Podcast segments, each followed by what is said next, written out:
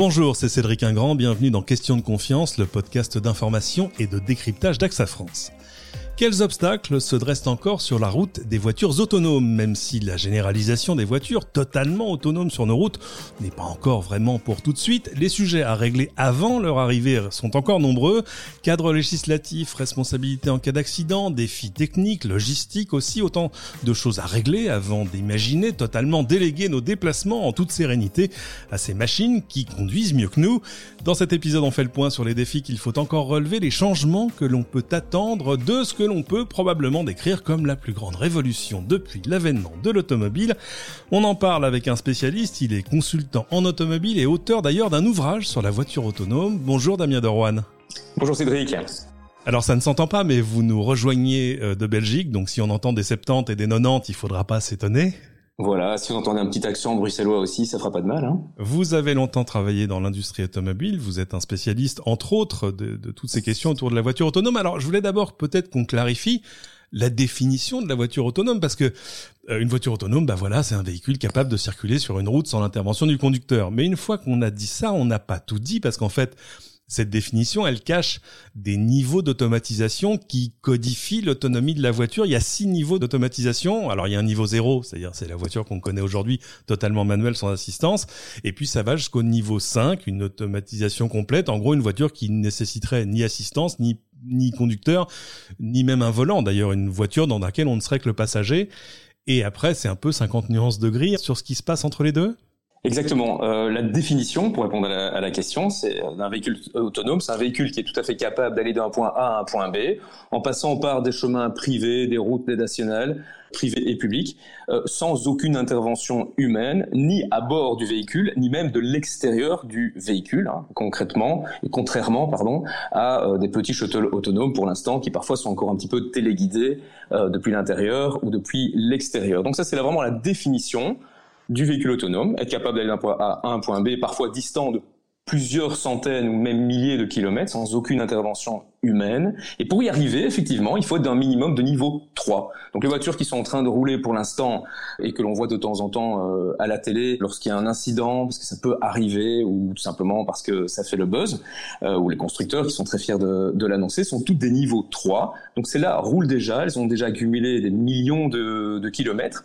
Euh, et entre celles-là et les niveaux 5, euh, il y aura effectivement beaucoup de temps qui va passer. Ça change beaucoup de choses au niveau des points que vous avez cités, législation, responsabilité. Parce que le niveau 5, là, il n'y a plus aucune intervention humaine, mais plus aucune commande non plus. Donc dans ce cas-là, bah, tout simplement, vous montez à bord comme vous montez à bord d'un train. Donc forcément, par définition, on ne pourra pas vous reprocher d'être responsable de quoi que ce soit si vous montez à bord d'un bus ou d'un train.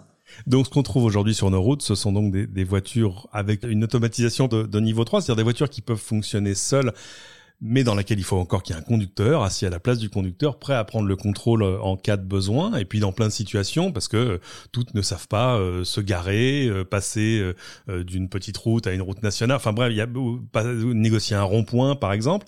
Il y a tout ce qui est avant, au niveau 1 et 2, qu'on va qualifier plus de d'assistance à la conduite, euh, le régulateur de vitesse, euh, les systèmes qui vous gardent dans votre fil sur l'autoroute, etc. Euh, pour passer ne serait-ce qu'au niveau 4, c'est-à-dire une voiture qui est capable d'aller, je vous la fais schématique, de chez moi au bureau par exemple, en passant par une petite route, trois ronds-points, une route nationale, une autoroute, etc. et d'aller jusqu'au parking, déjà il va encore se passer un peu de temps, non? Il va se passer beaucoup de temps et en fait dans en fait, dans les faits, ça ne change pas grand-chose puisqu'effectivement, aujourd'hui, celles de niveau 3 le font déjà tout, y compris se garer. Euh, avant l'émission, on discutait ensemble d'une célèbre marque américaine euh, de Elon Musk, pour pas la citer. Tesla, pour pas la euh, nommer, oui. Exactement. Ces voitures-là sont des voitures de niveau 2. Ce sont des voitures qui ont énormément d'aide à la conduite, des aides combiné, c'est-à-dire que vous avez un régulateur de vitesse adaptatif qui vous évite de rentrer dans le véhicule qui vous précède. La voiture est capable de freiner, de se déplacer, de changer de bande de circulation. Euh, beaucoup de véhicules, et peut-être euh, parmi les, gens qui vont écouter, euh, ont des, des, des, aides à la conduite très développées, des reconnaissances de, de, panneaux de signalisation, par exemple, dans lesquelles la voiture va directement reconnaître qu'on arrive dans une zone de, de chantier, donc je veux y redescendre à 80 ou 90 euh, km/h. Vous avez dit, j'ai pas dit 90. Euh, donc elles sont déjà capables. De... Ah, magnifique. Euh, de le faire toute seule. Le, niveau 3, là, c'est une étape d'après. Entre niveau 3 et niveau 4, en fait, en matière de responsabilité, ça reste la même chose. À niveau 4, là, on imagine que on est effectivement dans, à mon avis, au minimum, même si je n'ai pas de boule de cristal, pas plus que quelqu'un d'autre d'ailleurs, on est au minimum dans une dizaine d'années. Euh, on a un véhicule qui a déjà changé de forme euh, à l'intérieur, son aménagement, de sorte que vous pourrez aller vaquer à d'autres occupations à l'arrière du véhicule, euh, avec des fauteuils qui peuvent se, se retourner. Mais en niveau 4, la voiture va toujours être capable de vous appeler en cas d'urgence c'est une notion qu'on comprendra très vite qui est très théorique parce que si vous n'avez plus roulé pendant plusieurs milliers de kilomètres, je vous conseille, je vous souhaite de ne pas devoir reprendre les commandes. Parce que si vous êtes en train de manger ou de dormir une autre activité, il vaut mieux euh, ne pas reprendre les commandes. Alors c'est vrai, on voit d'ailleurs chez, chez certains constructeurs, sans aller très loin, je pense à Renault par exemple, des, des concepts qui ne sont encore, encore que des concepts cars, dans lequel, un, le volant a disparu, et puis dans lequel le design intérieur de la voiture est devenu une sorte de salon roulant ou de bureau roulant. Enfin, c'est-à-dire que tout à coup, on fait même abstraction euh, du sens de circulation. Et c'est vrai que tout à coup, ça redéfinit complètement ce à quoi ressemble la voiture. Ce qu'on attend de l'arrivée de ces voitures plus intelligentes, évidemment, c'est du confort, mais c'est aussi d'abord de la sécurité. Ah oui, complètement. Et c'est d'ailleurs là, euh, je pense, l'obstacle euh, à l'avènement complet des voitures autonomes, c'est la probabilité d'accident. Euh, pour ce qui est de la forme, en fait, on ne doit pas réinventer le tiède. À partir du moment où un véhicule va nous permettre d'avoir plein d'activités humaines, on peut penser que les voitures vont de plus en plus ressembler à ce qu'on connaît déjà, ça s'appelle un mobile home, un véhicule dans lequel on peut boire, manger, dormir, faire plein d'activités. On aura du temps de cerveau disponible, comme disait le patron d'une célèbre chaîne de télévision, qu'on pourra affecter à autre chose que regarder la route, notamment manger un maximum de, publicité. Hein, donc euh, ça aussi, ça va, ça va redéfinir le prix de l'utilisation parce que ce sera fortement euh, sponsorisé par, par des annonceurs. Et pour ce qui est de, de la sécurité, aujourd'hui, on sait déjà que le risque d'accident avec les voitures qui roulent, parce qu'au moment où on se parle, il y a plus ou moins 25 000 voitures autonomes qui sont en train de sillonner toutes les routes de la planète quasi euh, en permanence, puisque la Terre est ronde, et elles ont déjà accumulé des millions de kilomètres avec moins de un millième de l'accidentalité, de la mortalité qu'on a avec des voitures normales. ces voitures-là sont encore au stade expérimental, mais elles avalent les kilomètres par million justement pour faire l'apprentissage des conditions réelles euh, de conduite et pas juste de celles qu'ont imaginé les développeurs des logiciels qui les font avancer. Exactement. Donc on peut effectivement, comme vous dites, on, peut, on pourrait les appeler des prototypes. Eh bien, ces prototypes, force est de constater qu'ils fonctionnent déjà très très bien, puisqu'ils génèrent très très peu d'accidents, alors que par définition, ils sont pas encore à la technologie qu'on aura dans quelques années. Et par ailleurs, grande différence aussi, c'est qu'ils ne sont pas connectés les uns aux autres. Une des grandes, un des gros avantages de l'avènement des voitures autonomes le jour où on n'a plus que des voitures autonomes, c'est qu'elles discutent en temps réel, en permanence, nuit et jour, les unes avec les autres, de sorte que si vous arrivez dans un bouchon ou dans un accident qui vient de se provoquer, la voiture concernée est déjà en train de le communiquer à toutes ses petites sœurs derrière, de sorte que vous évitez l'accident, que parfois aussi vous évitez le bouchon, vous pouvez sortir juste à temps. Euh, et euh, les voitures aujourd'hui, deuxième chose, ne sont pas encore connectées avec l'infrastructure. Donc ça sera un, un, deuxième gros bouleversement indispensable à l'avènement des voitures autonomes, puisque on ne les aura sur les routes que le jour où la probabilité d'accident sera de 0,00000 quelque chose. On peut comparer euh, très facilement avec l'aviation. Ça fait des décennies que les avions sont tout à fait capables de voler intégralement, décoller, voler, atterrir seuls. Poser la question à des, pilotes, ils, ils tous, plusieurs me l'ont confirmé.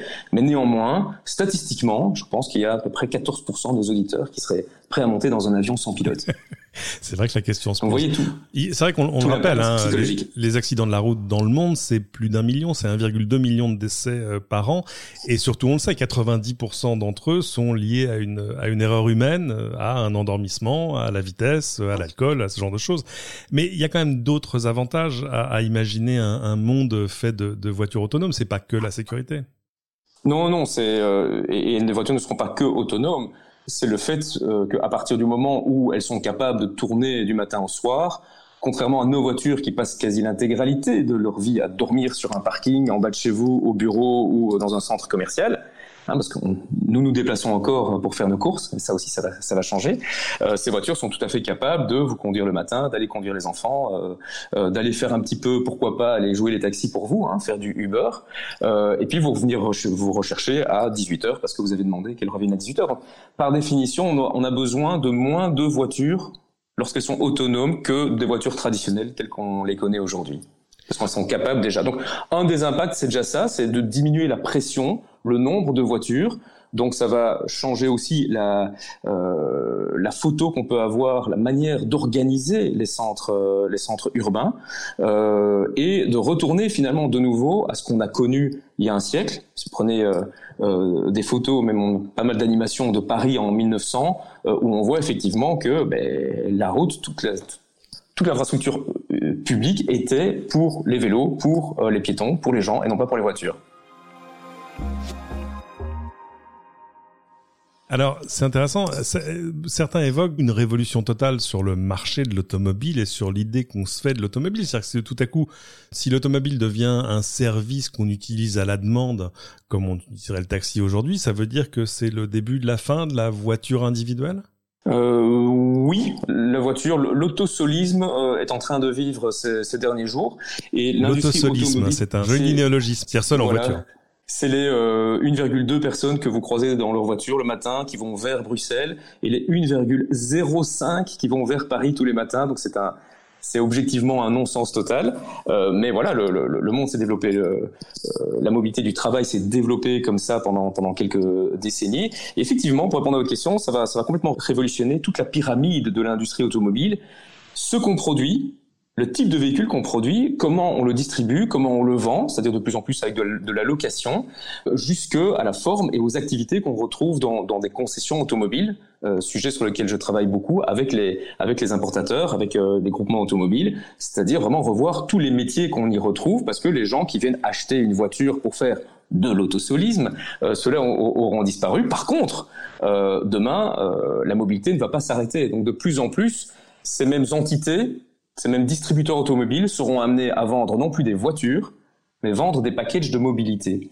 Euh, c'est assez comparable à ce qu'on a connu dans ma, dans ma tendre enfance. Je me souviens que chez moi, euh, on recevait une facture euh, tous les mois pour la télévision, pour le téléphone, pour le fax, etc.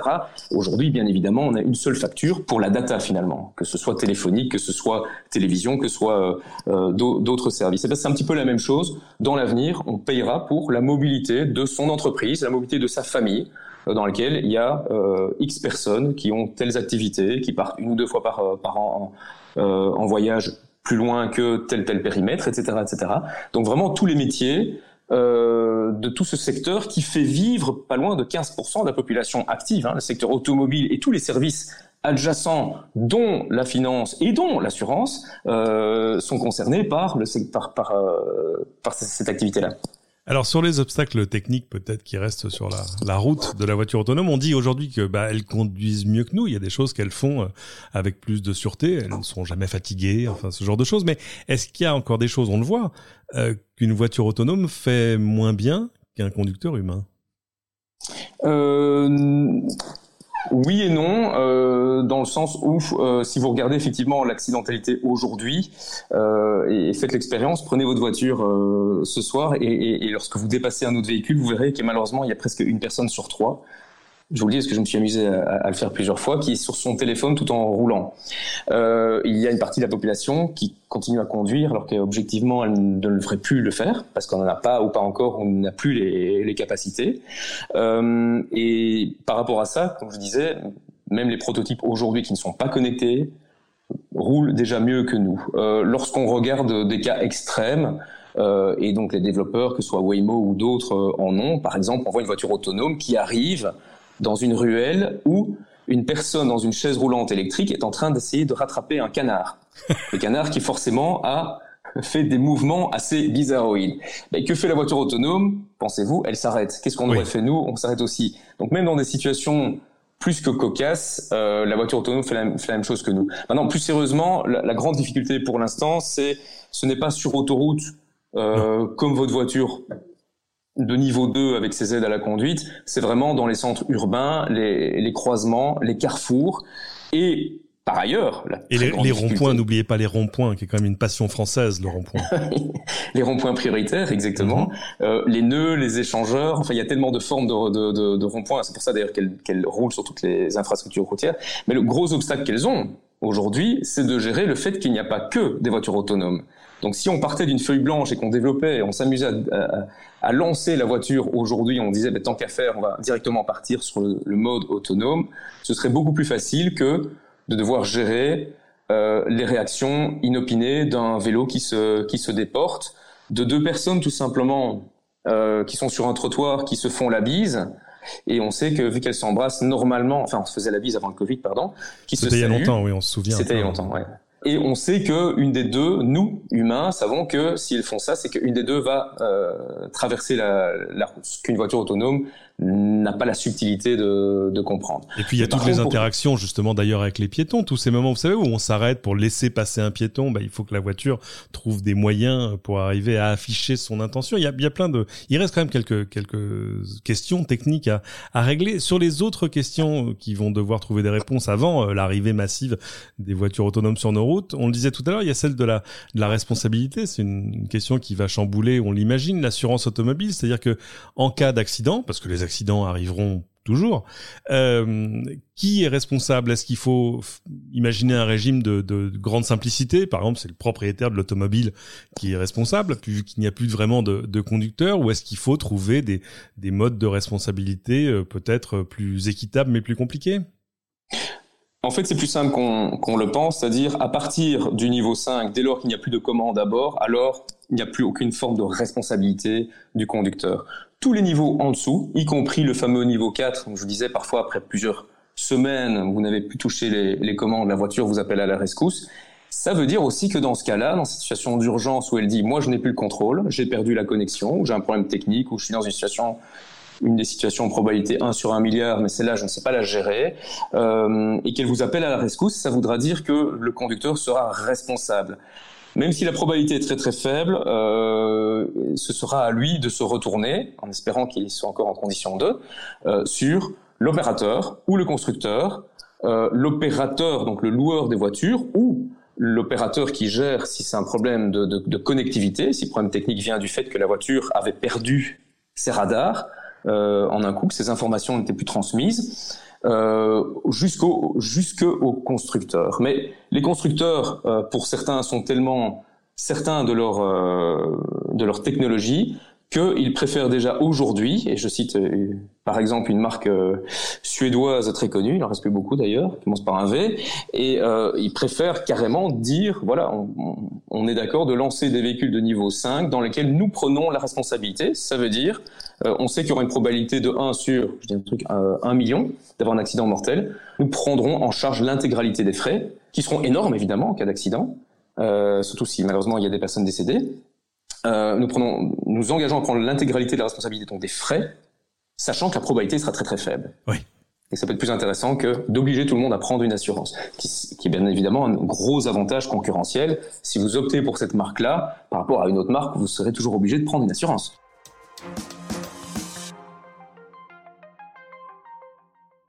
Alors il y a aussi une question morale qu'on voit revenir, mais c'est peut-être une sorte de débat un peu académique sur est-ce qu'à un moment le logiciel va devoir euh, faire des jugements de valeur euh, au moment de prendre une décision, par exemple face à un obstacle?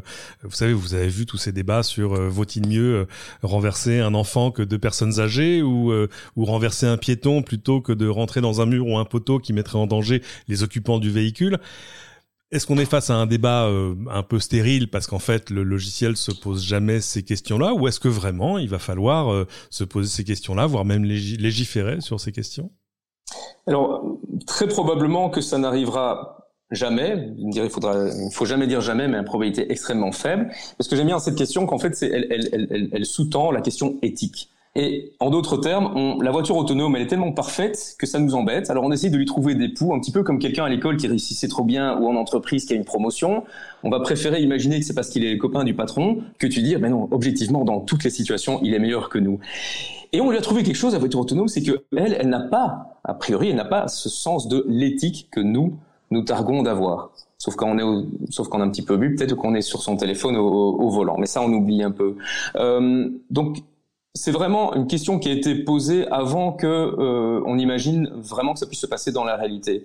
En d'autres termes, euh, le jour où la voiture doit choisir, elle fera comme vous. Elle va d'abord essayer de freiner. La grande différence, c'est que nous, êtres humains, l'obstacle, et je vous pose la question, est-ce que ça vous est déjà arrivé une seule fois dans votre vie de devoir choisir entre le trottoir, une voiture ou autre? Non. Entre le piéton et l'obstacle, non rarement, non ou, ou autre, euh, on va essayer soit bien sûr primo de freiner et secondo d'éviter l'obstacle quel qu'il soit. La grande différence, c'est que nos capacités cognitives sont complètement différentes. Nous, l'obstacle en question, nous l'aurons vu trop tard parce qu'on dormait, parce qu'on était en somnolence, parce qu'on était comme euh, on est 90% de notre temps sur autoroute dans un état proche de l'hypnose. Donc c'est un peu inquiétant, mais c'est la réalité. Euh, on l'aura vu trop tard et on l'aura vu avec nos yeux, parce qu'on ne peut pas aller plus loin que notre Père Dieu. Là où la voiture autonome, elle, elle a des capteurs, des radars, des lidars, des sonars, euh, des capteurs euh, à, à, faible vitesse et à faible distance, d'autres plus loin. Elle aura vu venir l'obstacle derrière l'angle mort que nous n'avons pas vu. Elle aura vu qu'un véhicule sortait à sens interdit, chose pour laquelle notre cerveau n'est pas préparé, parce qu'on part du principe que euh, les mille, les mille ou les, le million de fois qu'on est passé à tel endroit, jamais personne n'a débouché d'un sens interdit, était en tort. Elle l'aura vu. Donc, cette question, je pense qu'on peut la mettre un petit peu de, de, côté, rien que sur cet aspect de capacité cognitive où elle aura vu l'obstacle. Le jour où l'obstacle sera une voiture connectée, en plus, elle aura dit, tiens, je suis en train d'arriver dans le mauvais sens, en plus. Alors, quand même, on sent évidemment qu'on est face à une sorte d'inconnu pour les millions de conducteurs aujourd'hui qui se demandent si dans 10 ans, 20 ans, ils conduiront encore. Du coup, on, sent parfois le consommateur un peu frileux. Il y avait un, sondage récent en France qui disait que, bah voilà, on était face à un enthousiasme, disons, mesuré. Euh, un Français sur trois se dit prêt à l'achat. C'est déjà beaucoup pour quelque chose qu'on ne peut pas toucher vraiment aujourd'hui. Mais seuls 6% se disent prêts à l'utiliser immédiatement après sa mise en circulation. Euh, 35% disent qu'il faudrait qu'ils attendent au moins 5 ans de, pour en voir d'autres pour être certains de leur sécurité. Et 34% quand même estiment qu'ils ne se sentiront jamais à l'aise dans une voiture sans conducteur. Il y a des choses face auxquelles on a l'impression de voir presque de la panique morale. Alors, comment est-ce que ça s'explique? Comme on le disait tout à l'heure, par la relation forte qu'on a à l'automobile aujourd'hui ou euh, alors on vous parle aussi de la fin du plaisir de conduite.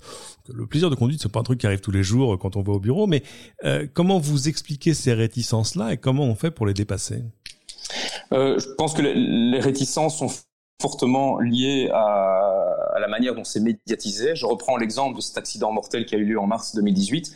Il a fait la une de tous les réseaux sociaux, de tous les médias, de toutes les télévisions, alors que c'était assez loin de nous. C'est rare qu'un accident se passant en Arizona fasse la une sur une chaîne de télévision euh, française euh, polonaise et a vraiment fait le tour de, de toute la planète. C'est vraiment bien la preuve que euh, cet aspect-là, euh, lorsque vous médiatisez énormément un accident, bah, ça donne l'illusion qu'il y a eu 10 000 morts ce jour-là. Le hasard veut que ce jour-là, je donnais une conférence, on m'avait dit attention. Euh, euh, fais attention avec ton optimisme, ces voitures, il y a eu un mort. Je dis, oui, en effet, mais dans la même journée, il y a eu 3500 morts. Il y a eu l'équivalent de 10 Boeing 737 qui se crachaient dans la même journée, et ceux-là n'ont pas fait la moindre ligne dans euh, aucune presse écrite euh, ou autre. Donc le, le, la crainte et la manière dont elle est véhiculée. Alors pour l'instant, on a un autre sujet qui est le Covid aussi, avec beaucoup de questions sur la manière dont tous les jours, tous les jours, tous les jours, on parle que ça. Est-ce que c'est la première cause de mortalité? Bien évidemment que non, mais c'est la plus médiatisée, donc ça, ça émeut euh, les foules. Euh, il est probable que cette crainte dure tellement longtemps que finalement les voitures pleinement autonomes concernent une nouvelle génération, qu'entre-temps sera passé à une, autre génération. Si vous regardez, je pense que vous devez avoir des, des probablement des statistiques en, en matière notamment d'assurance, euh, les jeunes conducteurs sont de moins en moins jeunes. Euh, et de plus en plus, en tout cas dans tout ce qui est centre urbain, tous les, toutes les périphéries urbaines en Europe, c'est un phénomène vraiment européen, euh, on voit que l'âge du passage du le fameux permis de conduire, que, qui de mon temps était le graal suprême qu'on avait dans la semaine de ces 18 ans, oui, la chose sur laquelle on se ruait dès, la majorité. Absolument. On faisait la file euh, le jour de son anniversaire pour passer son permis de conduire. Aujourd'hui, on a une moyenne, je pense, de 22, 23 ans. Plus du tout pour la liberté à 18 ans, mais pour trouver un job, parce que euh, euh, ne pas avoir de permis de conduire sur un, sur un CV, c'est se tirer déjà euh, une balle dans le pied pour, pour avoir accès au marché de l'emploi. Donc, de plus en plus, on voit qu'il y a une réticence, donc d'aller vers des alternatives. Et donc, les jeunes générations vont, vont notamment non seulement contribuer aux voitures, à l'avènement des voitures autonomes, mais aussi à la multimodalité, au fait de dire tiens, pour me déplacer d'un point A à un point B, je n'ai plus forcément besoin d'un truc sur quatre roues qui est devant la maison, avec des clés de voiture dans, ma poche, mais je peux peut-être un petit peu marcher, puis prendre une trottinette, puis un vélo en partage pour arriver jusqu'à une station de métro, etc. Tout en étant en permanence connecté sur mon smartphone. Hein. Ça, c'est quand même mieux que quand on est au volant. On peut pas, on peut pas regarder son téléphone. Et dans le but d'aller d'un point A à un point B de la manière la plus facile possible et également la moins chère. Donc, lorsque cela va se démocratiser, donc beaucoup de villes sont en train vraiment de développer cette multimodalité, l'accès à tout, plus train, tram, taxi, mobilité douce, trottinette, vélo, etc. Euh, ça va de pair avec les voitures euh, autonomes. C'est intéressant, c'est même passionnant d'imaginer que les plus jeunes générations, les enfants qui sont, je sais pas, en maternelle aujourd'hui, ont peut-être d'ailleurs une chance de ne pas avoir à jamais passer un permis de conduire. Euh, merci beaucoup, Damien Derwan. Je rappelle hein, votre dernier ouvrage paru, Voiture autonome, de points. Pourquoi et comment elle va changer votre vie? Ça existe en édition numérique. Moi, je l'ai trouvé sur Amazon. Absolument. En édition euh, numérique, euh, papier, euh, sur LinkedIn, j'ai fait un TEDx, le site Romax Consult également, vous pouvez consulter. Ça, c'est. Ça, c'est tous les endroits où on peut vous retrouver en ligne. Je rappelle, vous êtes consultant en automobile et spécialiste donc de la voiture autonome. Merci beaucoup. C'est la fin de cette émission. Merci à tous de l'avoir suivi. Pensez évidemment à vous abonner sur votre plateforme de podcast préférée. Tant que vous y êtes, bien sûr, n'hésitez pas à cliquer sur 5 étoiles, à nous laisser vos commentaires. Ils aideront les autres à découvrir ce podcast. Et à bientôt pour une nouvelle question de confiance.